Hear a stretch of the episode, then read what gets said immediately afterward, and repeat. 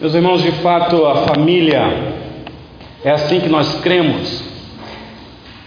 Deve ser uma pequena igreja consagrada a Cristo. A família protótipo e a família da comunidade. É assim que nós entendemos. Por isso que quando nós nos reunimos em grupo, nós sabemos que estamos aqui governados e influenciados por este Deus que se revelou pelos seus mandamentos.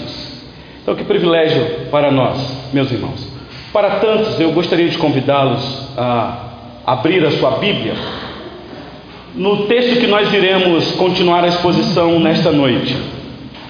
Livro do Êxodo, capítulo 20, versículo 14. Mas eu peço licença aos irmãos para fazer uma leitura do versículo 1 até o 14. A exposição se dará apenas do versículo 14, duas palavras novamente. Mas eu quero ler com vocês, porque nós ficamos aí um tempo sem fazer uma exposição sequenciada dos Dez Mandamentos. Depois de um tempo que a igreja ficou fechada, sem a gente poder reunir presencialmente, quando nós voltamos, nós optamos em não já de início voltar com a exposição dos Dez Mandamentos, devido à apresentação deste mandamento que nós iremos falar hoje. É desafiador para nós também. Então, só para refrescar a memória dos irmãos, eu vou ler o texto e nós iremos começar a exposição do versículo 14. Então, acompanhe aí a leitura, por gentileza. Êxodo 20, versículo 1 diz assim: Então falou Deus todas estas palavras: Eu sou o Senhor teu Deus, que te tirei da terra do Egito, da casa da servidão. Não terás outros deuses diante de mim. Não farás para ti imagem de escultura, nem semelhança coisa, nem semelhança, nem semelhança alguma do que há em cima nos céus, nem embaixo da terra nem nas águas debaixo da terra. Não as adorarás, nem lhes darás culto, porque eu sou o Senhor teu Deus, Deus zeloso, que visito a iniquidade dos pais nos filhos até a terceira e quarta geração daqueles que me aborrecem. E faço misericórdia até mil gerações daqueles que me amam e guardam os meus mandamentos. Não tomarás o nome do Senhor teu Deus em vão porque o Senhor não terá por inocente o que tomar o seu nome em vão. Lembra-te do dia de sábado para o santificar. Seis dias trabalharás e farás toda a tua obra, mas o sétimo dia é o sábado do Senhor teu Deus.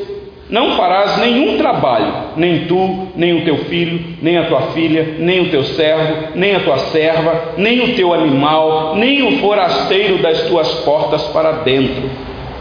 Porque em seis dias fez o Senhor os céus e a terra, o mar e tudo que neles há, e ao sétimo dia descansou.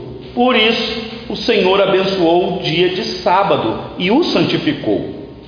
Honra teu pai e tua mãe, para que se prolonguem os teus dias na terra que o Senhor teu Deus te dá. Não matarás, não adulterarás. Até aqui a leitura da palavra do nosso Deus. Vamos orar mais uma vez, meus irmãos.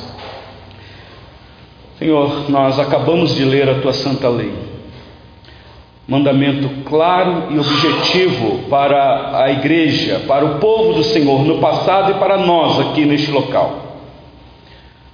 Precisamos, Senhor, da bênção do Senhor para compreender este mandamento.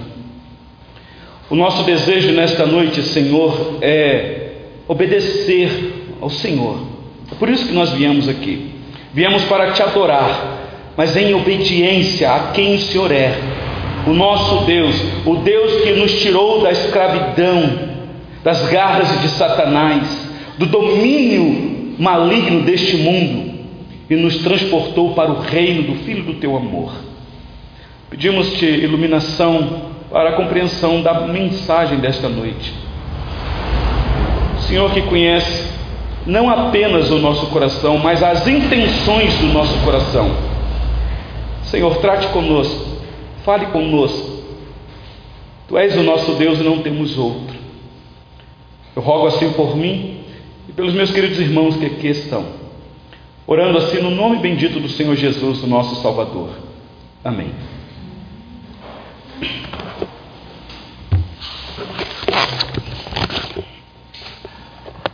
Os dez mandamentos são desafiadores, meus irmãos, para a igreja. Há uma necessidade urgente de nós conhecermos os mandamentos do Senhor sumarizado aqui, porque é impossível nós declararmos amor a Deus sem conhecer os mandamentos dele. Como que eu vou amar a Deus sobre todas as coisas se eu não sou familiarizado com o mandamento que Ele mesmo me ordenou? Então, o objetivo da exposição dos Dez Mandamentos com os irmãos aqui é exatamente despertar nos nossos corações esse desejo, meus irmãos, que Deus, o nosso Deus, espera de cada um de nós. O que o Senhor Deus espera de nós é amor supremo, superlativo. Amor em primeiro lugar, que é algo tão difícil, especialmente nesses últimos dias que estamos vivendo. Nós passamos aqui pelo segundo mandamento e vimos o quanto nós somos idólatras. Então não conseguimos ter apenas Deus como único Deus no nosso coração, fabricamos outros deuses. O desafio, meus irmãos, destes mandamentos é para um povo que viveu a maior parte da sua vida distante de Deus, não distante de Deus, no sentido de não ter o favor de Deus, até porque um dos atributos de Deus é a onipresença. Apesar do povo ter vivido 450 anos no, no Egito como escravo, Deus sempre esteve com aquele povo, sempre, sempre, apesar das aflições. Aliás, foi isso que causou em Deus a libertação do povo. Eu ouvi o clamor e a aflição do meu povo. E meus irmãos, hoje o sétimo mandamento, que desafio, tão curtinho, duas palavras: não adulterarás, mas de profundo, carregado significados. Confesso para os irmãos que todos os mandamentos, quando analisando na nossa limitação para fazer exposição com os irmãos aqui, eu me sinto envergonhado. Eu falo, Senhor, não me deixa ser um hipócrita porque os irmãos não me conhecem profundamente, mas o Senhor me conhece. Então eu sei da minha incapacidade de falar da lei do Senhor diante da igreja do Senhor. E tem sido assim, meus irmãos, desde o primeiro momento.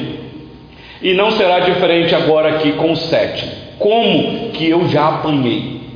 Como que eu preciso ser fiel a Deus?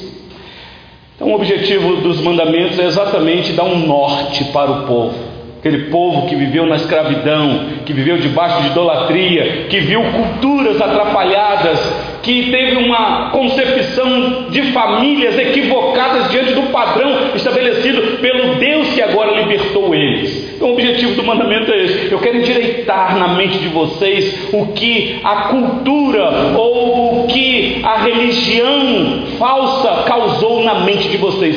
E, meus irmãos, para nós aqui vai ser uma benção o quanto nós somos influenciados pela cultura moderna, o quanto nós somos influenciados por religiões falsas e temos visões equivocadas do que significa não adulterarás. Então, essa mensagem será para mim e será para você, seja você solteiro ou casado. A mensagem é para a igreja. E a mensagem não é aqui, meus irmãos, uma mensagem de carapuça. Longe disso é uma mensagem de edificação.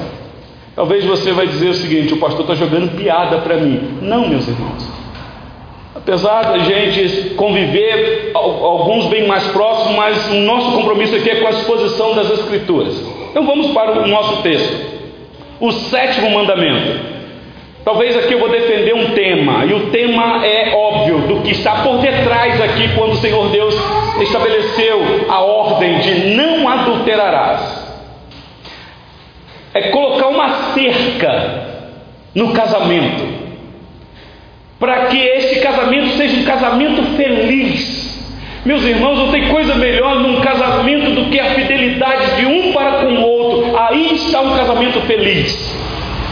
Porque se você fizer um levante na nossa sociedade, a causa do divórcio está acentuada por causa da infidelidade do cônjuge. E hoje as mídias sociais estão aí para comprovar isso e para influenciar isso. Então aqui este mandamento é uma cerca para um casamento feliz. E não somente isso, mas é também uma proteção para o nosso corpo. Seja você casado ou seja você solteiro. Seja você velho ou seja você novo. Seja você adulto ou seja você uma criança. O mandamento é uma proteção para o nosso corpo. Não matarás. Foi a última exposição que nós fizemos aqui.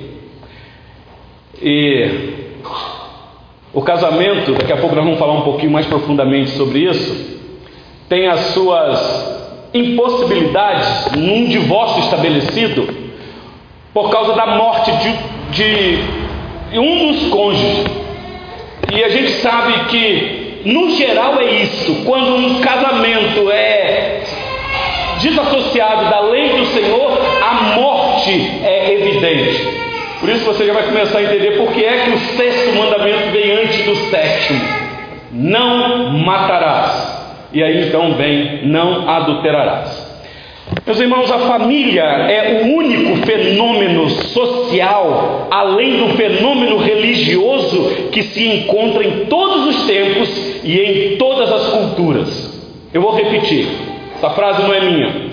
A família é o único fenômeno social, além do fenômeno religioso, que se encontra em todos os tempos e em todas as culturas. O sétimo mandamento, então, é a proteção e a santificação do matrimônio instituído por Deus. Talvez casados aqui nesta noite precisarão ouvir algumas coisas. Porque nós sofremos, meus irmãos, ataques de todos os lados todos os lados. A tentação está aí para quem é infiel e para quem é fiel. Então, o sétimo mandamento vai nos mostrar essa proteção e essa santificação no matrimônio instituído por Deus.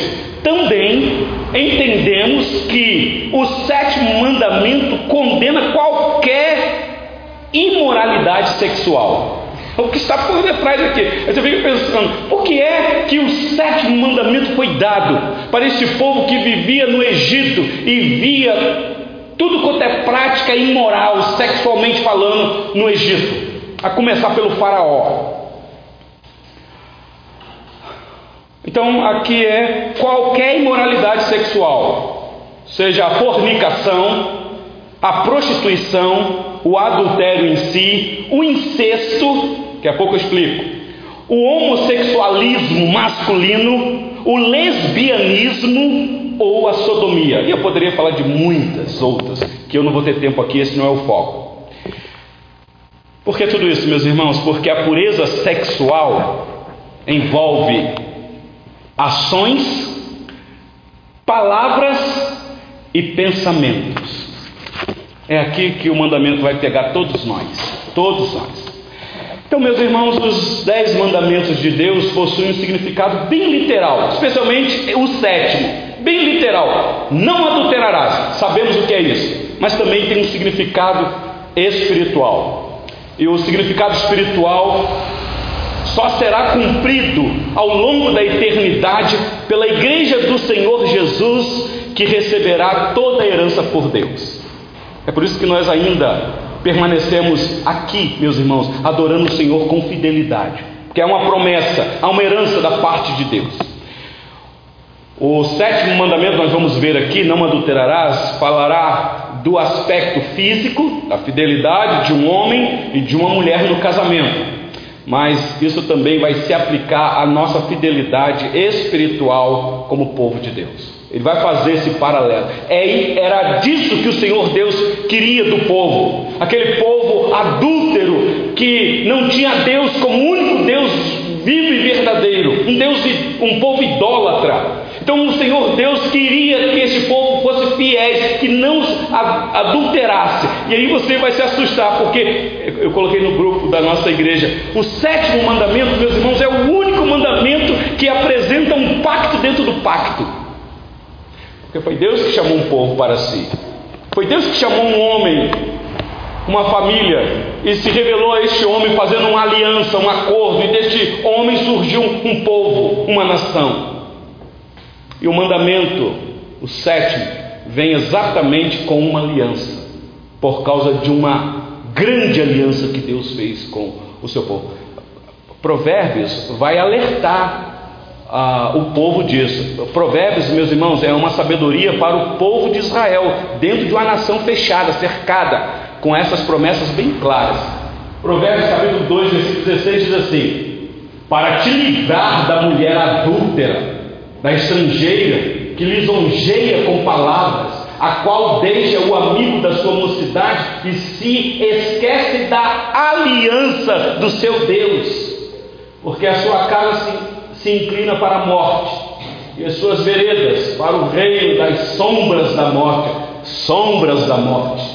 Todos os que se dirigem a essa mulher não voltarão e não atinarão com as veredas da vida. Esse é o cerco que Deus queria que o seu povo é, estivesse atento, porque era muito natural, meus irmãos, a banalização do sexo nessa época, muito natural. Não se valorizava o corpo da mulher, a mulher era desvalorizada demais. E havia aí as prostitutas cultuais para isso. Então, guarde isso no teu coração, é muito interessante. É o único mandamento que é um pacto, é uma aliança dentro de uma grande aliança. Muito bonito isso.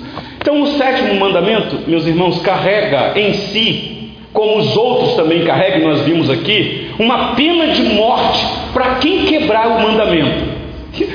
Nós estamos tão distantes da realidade de quando os nossos irmãos no passado pegaram este mandamento aqui. Não era simplesmente assim, ó, não adultera. Ok, mas e se eu adulterar? O que, o que é que vai acontecer comigo? Isso daqui eu estou falando dentro de uma nação, tá bom, meus irmãos? Olha só Deuteronômio capítulo 22. Se um homem for achado deitado com uma mulher que tem marido, então ambos morrerão. Preste atenção, ambos. O homem que se deitou com a mulher e a mulher. Assim eliminarás o mal de Israel. E aí você vai entender por que é que o Senhor Jesus não autorizou apedrejar aquela adúltera. Não foi simplesmente para dizer, quem não tem pecado atira a primeira pedra. Claro que está, está lá, é evidente. Mas o mandamento diz, é para morrer os dois. Cadê o homem? Levaram só a mulher diante do Senhor Jesus. Alguém disse que o homem saiu correndo, espertalhão. Porque não era só a mulher que era para ser apedrejada, era o homem também. Então, meus irmãos, é uma coisa muito séria. Muito séria. Quer ver uma coisa? Não está aí o texto, não. Eu, eu vou ler com vocês esse daqui. Deixa aí Êxodo 20. Eu quero uma narrativa aqui com vocês. Abre a sua Bíblia aí, por gentileza, no livro de Levítico. Eu vou ler o capítulo 20. Poderia ler o capítulo 18, mas deixa eu ler o 20. Não se assusta com o que eu vou ler, não, tá bom, meus irmãos? Levítico 20. Abre aí a sua Bíblia e acompanhe a leitura.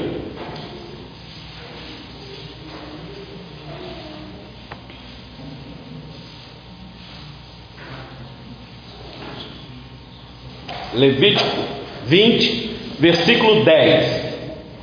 Olha este texto. Posso ler? Ok. Se um homem adulterar com a mulher do seu próximo, será morto o adúltero e a adúltera. O homem que se deitar com a mulher de seu pai terá descoberto a nudez de seu pai. Ambos serão mortos. O seu sangue cairá sobre eles. Se um homem se deitar com a nora, ambos serão mortos. Fizeram confusão. O seu sangue cairá sobre eles. Eu vou ler até o versículo 21, meus irmãos, acompanhei. Se também um homem se deitar com outro homem, como se fosse mulher, ambos praticaram coisa abominável, serão mortos, o seu sangue cairá sobre eles. Se um homem tomar uma mulher e sua mãe, maldade é, a ele e a elas queimarão, para que não haja maldade no meio de vós. Se também um homem se ajuntar com um animal, será morto, e matarás o animal. Se uma mulher se achegar a algum animal e se ajuntar com ele, matarás tanto a mulher como o animal, o seu sangue cairá sobre eles. Se um homem tomar a sua irmã, filha de seu pai ou filha de sua mãe, e vir a nudez dela, e ela vir a dele, torpeza é Portanto, serão eliminados na presença dos filhos do seu povo. Descobriu a nudez de sua irmã, levará sobre si a sua iniquidade. Se um homem se deitar com mulher no tempo da enfermidade dela, e lhe descobrir a nudez, descobrindo a sua fonte, e ela descobrir a fonte do seu sangue, ambos serão eliminados do meio do seu povo. Também a nudez da irmã de tua mãe ou da irmã de teu pai não descobrirás, porquanto descobriu a nudez da sua parenta, sobre si levantarão a sua iniquidade. Também se um homem se deitar com a sua tia, descobriu a nudez de seu tio, seu pecado sobre si levarão, morrerão sem filhos. Se um homem tomar a mulher de seu irmão, Imundícia é, descobriu a nudez de seu irmão, ficarão sem filhos. Até aqui. A gente vai lendo isso daqui e fala, meu Deus. Eu vai falar assim, ainda bem, pastor, que o senhor está falando que é lá dentro de uma nação fechada. De fato.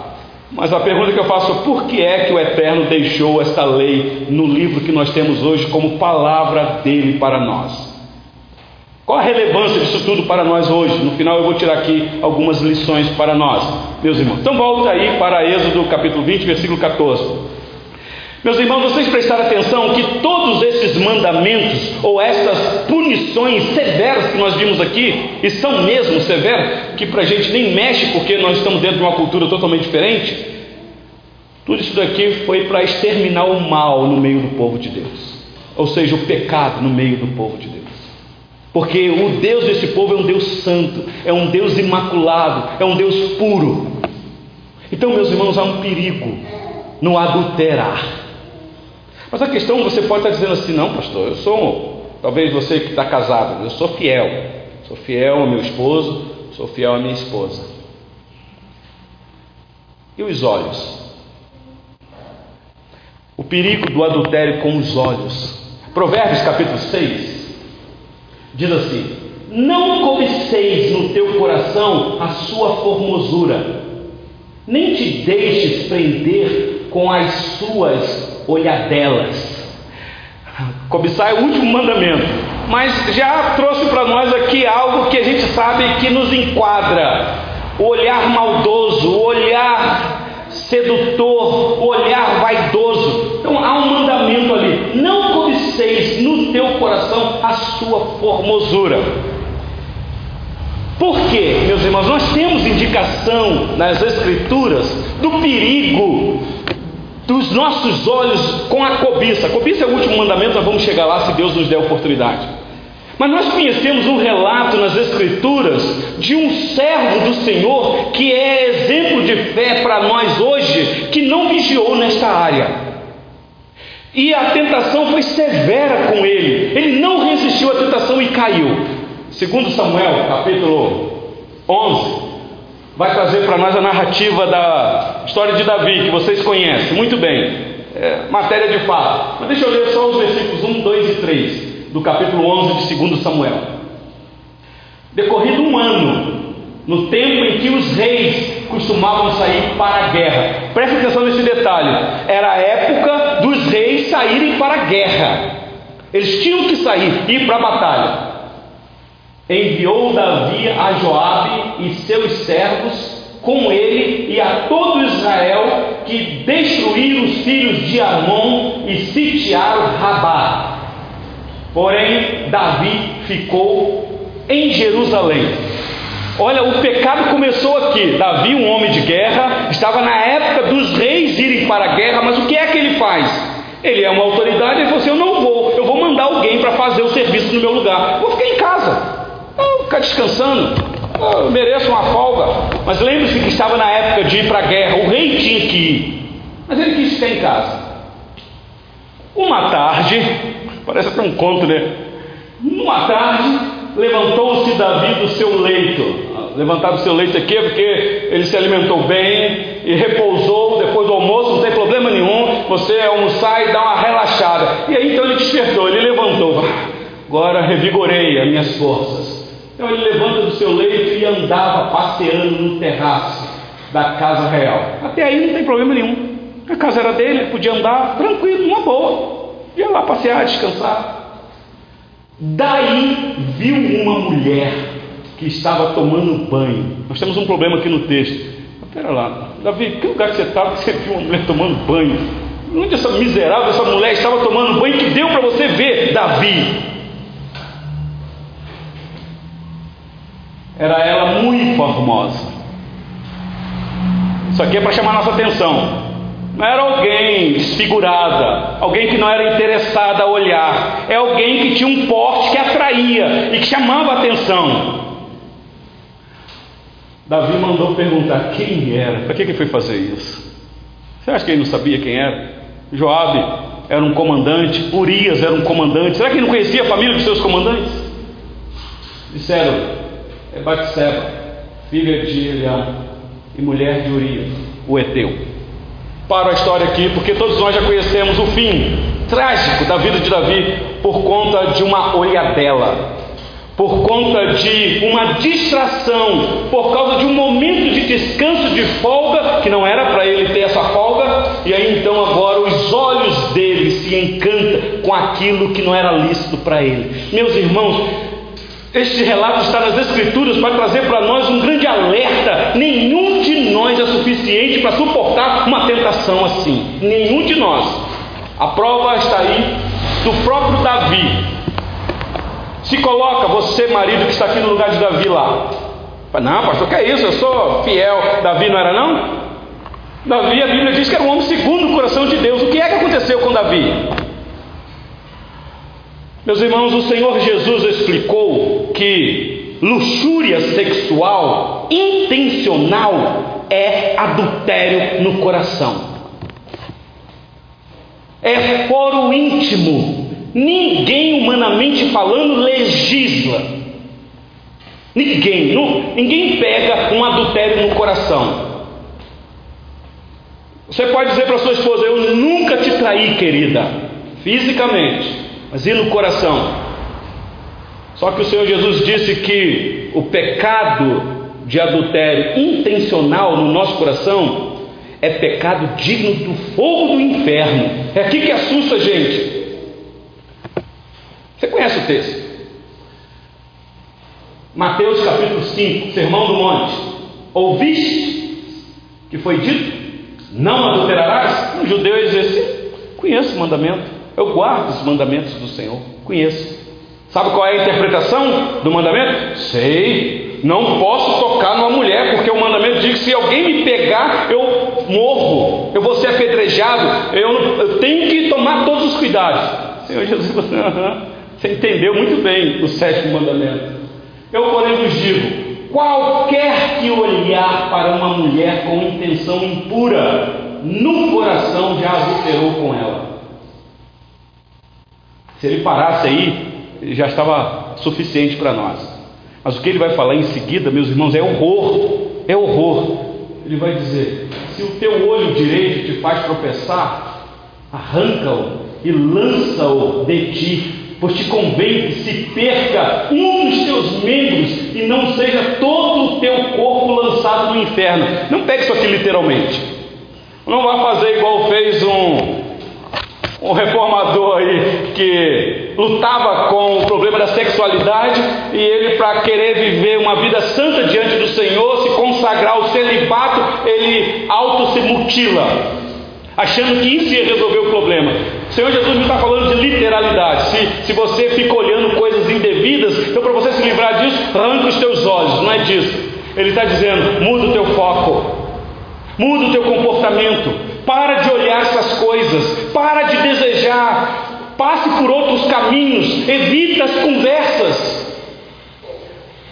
porque senão há um fogo do inferno te esperando, segundo texto. E ele continua: E se a tua mão direita te faz tropeçar, Corta e lança de ti, pois te convém que se perca um dos teus membros e não vá todo o teu corpo para o inferno. Também foi dito: aquele que repudiar sua mulher, dele carta de divórcio. Eu, porém, vos digo: qualquer que repudiar sua mulher, exceto em caso de relações sexuais ilícitas, a expõe a tornar-se adúltera, e aquele que casar com a repudiada comete adultério. Meus irmãos, o pecado de adultério é perdoado. O Senhor Jesus deixou isso bem claro. Vá e não peques mais. Está perdoado. Não cometa mais esta prática. Mas, meus irmãos, nós temos que tomar muito cuidado com isso daqui. Muito cuidado. Casamento é uma coisa muito séria. Talvez eu estou falando aqui para solteiros que pretendem casar. E talvez para aqueles que já casaram. Já casou agora. Meus irmãos, casamento não tem a ver nem com a gente, por assim dizer. Casamento não tem a ver com homem e com mulher. Casamento tem a ver com Deus. Eu, como ministro do Evangelho, eu tomo muito cuidado quanto à questão de casamento. Mesmo assim, a gente ainda erra demais. Para a gente não autorizar ou incentivar um casamento que vai caracterizar adultério continuado. Adultério Deus perdoa, mas a prática do adultério, esses não herdarão o reino dos céus, diz Apocalipse 21, versículo 8. Os adúlteros não herdarão o reino dos céus. E a gente tem que tomar muito cuidado porque há casamento que caracteriza adultério continuado. Como assim, pastor? Ah, veja o índice de divórcio, meus irmãos. E veja como que as pessoas casam novamente, e vai casando, e vai casando, e não está nem aí. E não sabe nem com quem está casando, não, pastor, mas é, é a bênção que Deus colocou na minha vida. Meus irmãos, eu estou cansado de ouvir isso. Gente que chega com um coração sincero diante de mim, pastor, eu quero que o Senhor abençoe, porque, Senhor, pastor, essa aqui, é, essa bênção é resposta de oração para a minha vida. Daqui a pouquinho, o tempo vai dizer se realmente aquilo ali foi uma resposta de oração. Tenho visto isso direto, meus irmãos. Tomar muito cuidado com o que o próprio Senhor Jesus disse. Pois bem, não adulterarás. Eu quero concluir e tirar algumas lições para nós aqui nessa noite, meus irmãos. Escuta isso que eu vou dizer para vocês aqui. Eu tenho que falar isso porque é o que eu tenho vivido nos últimos dias. Pessoas com patologias de perversão sexual precisam urgentemente de uma terapia pastoral adequada. Há muitas pessoas doentes sexualmente falando. São doentes. E eu lamento dizer que isso é uma realidade dentro de casamento.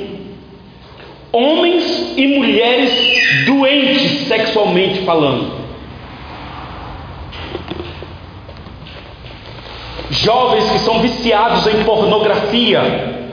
E meus irmãos, nos Estados Unidos saiu uma pesquisa, depois vocês podem fazer um levante, de que hoje, com esta liberdade que nós temos de acesso nas mídias sociais a qualquer site, e a pandemia está aí para provar isso, o vício da pornografia já se iguala ao vício da cocaína. Pessoas precisam de tratamento precisam de acompanhamento, precisam de terapias para sair deste marasmo. É uma coisa séria, não é uma brincadeira, meus irmãos. Eu não sei quantos aqui nessa noite vem lutando com este vício. Queira que o Senhor Deus eh, não nos dê este desgosto. Mas se houver alguém nesta noite, saiba que existe uma saída. Existe especialmente essa igreja. Eu tenho trabalhado com alguns que sofrem com isso. Nós estamos aqui, meus irmãos, com a missão para proclamar a vitória de Cristo sobre qualquer forma de perversão, qualquer uma, qualquer uma. Abrirmos caminhos para oferecer o perdão da parte de Deus, porque nós vimos aqui que é coisa muito séria. Meus irmãos, o problema não é morrer, como nós estamos recebendo notícias de muita gente morrendo. A questão é, e aí? Porque nós, do lado de cá, somos muito humanistas. Descanse em paz. Ok, esse é o lado de cá. Só quem pode dizer isso é Deus. Não sabemos. Não sabemos. O rico morreu.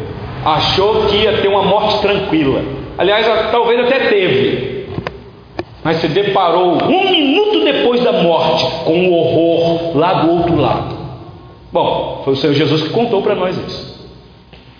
Então, meus irmãos, nós que ainda estamos aqui, quem sabe Deus te trouxe aqui nesta noite para te dar um alerta. Ainda dá tempo. Existe possibilidade de ajuda para que você vença este mal. Não deixe que isso te domine, meus irmãos, isso escraviza. O salário do pecado é altíssimo. Então busque socorro. Quero te incentivar a isso.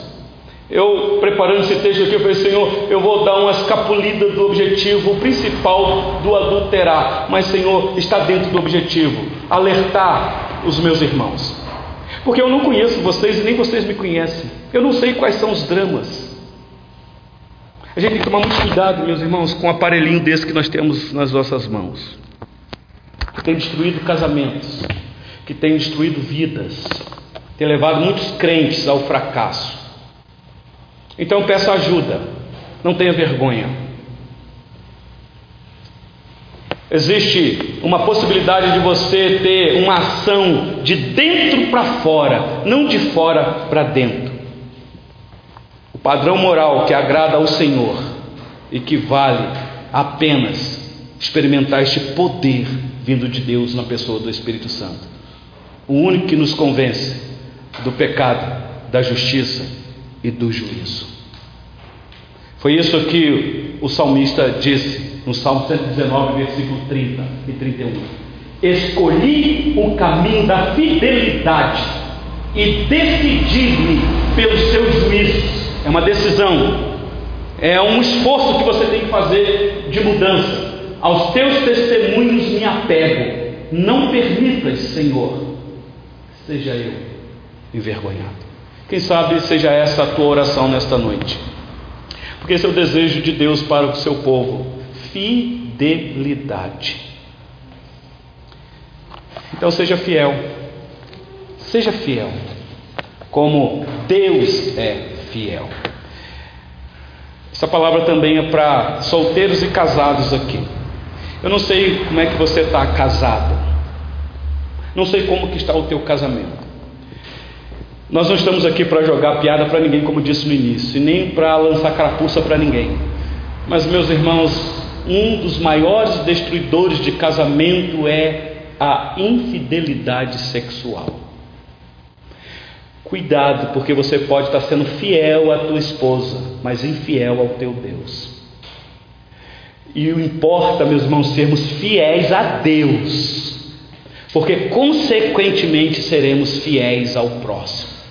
Lembra do resumo dos dez mandamentos: amar a Deus sobre todas as coisas e o próximo como a ti mesmo. Nunca amar o próximo sobre todas as coisas e a Deus como a ti mesmo. Primeiro ame a Deus, fiel a Deus, e depois você terá um casamento feliz. Você terá um marido fiel, íntegro você não terá problema nenhum em consultar o celular do teu marido, os sites que ele navega e vice-versa. Pensa o filho, o casal de namorado, que bênção, fidelidade a Deus. Então, meus irmãos, não adulterarás. Lembra que o problema são os olhos. Então, uma dica aqui para as moças e os moços: cuidado como se vestir. Cuidado.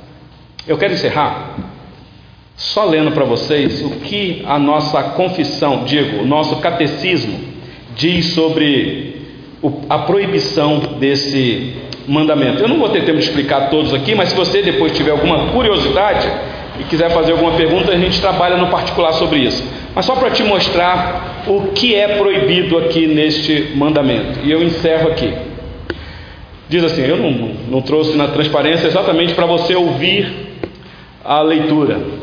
Quais são? Está lá na pergunta de número 139 do nosso símbolo de fé, o catecismo maior. Quais são os pecados proibidos no sétimo mandamento? Escuta aí. Os pecados proibidos no sétimo mandamento, além da negligência dos deveres exigidos, são dois pontos: adultério, fornicação, rapto, incesto. É, sabe o que é incesto? Não precisa explicar, né?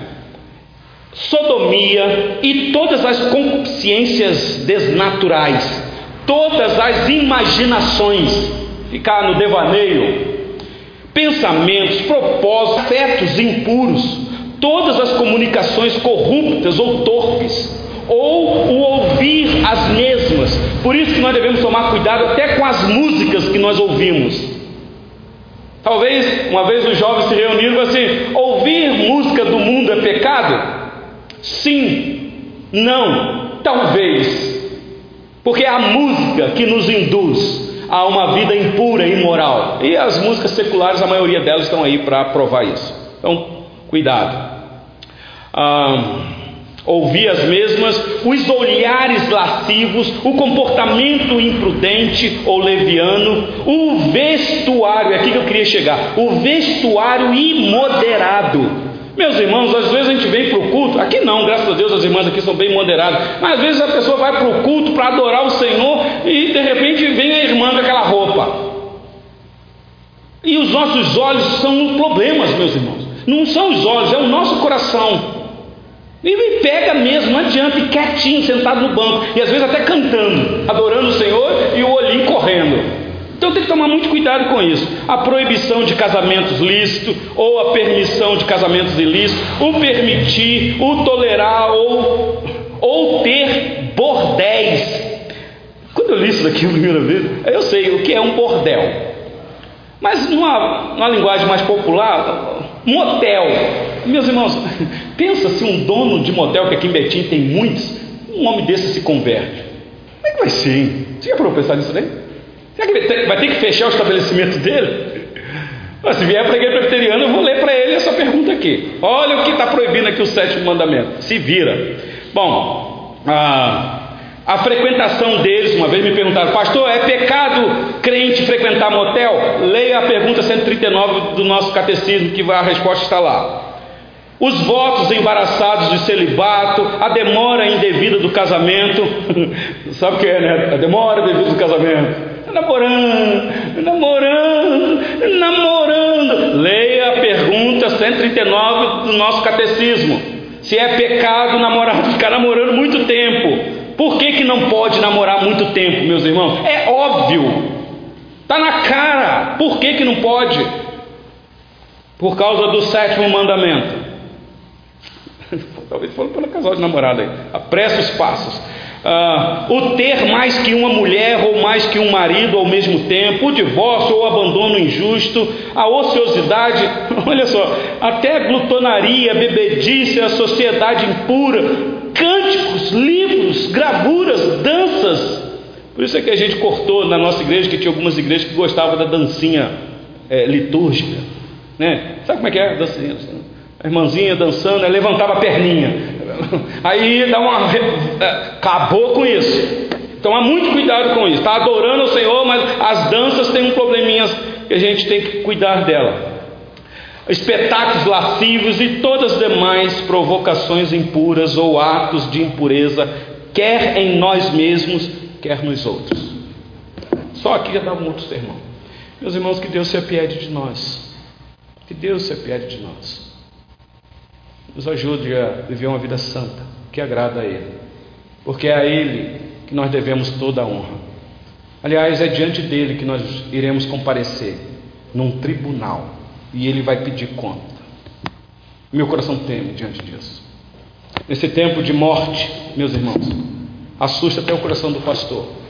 Não que eu não tenho certeza da minha salvação, mas todo dia eu confirmo a minha salvação diante de Deus.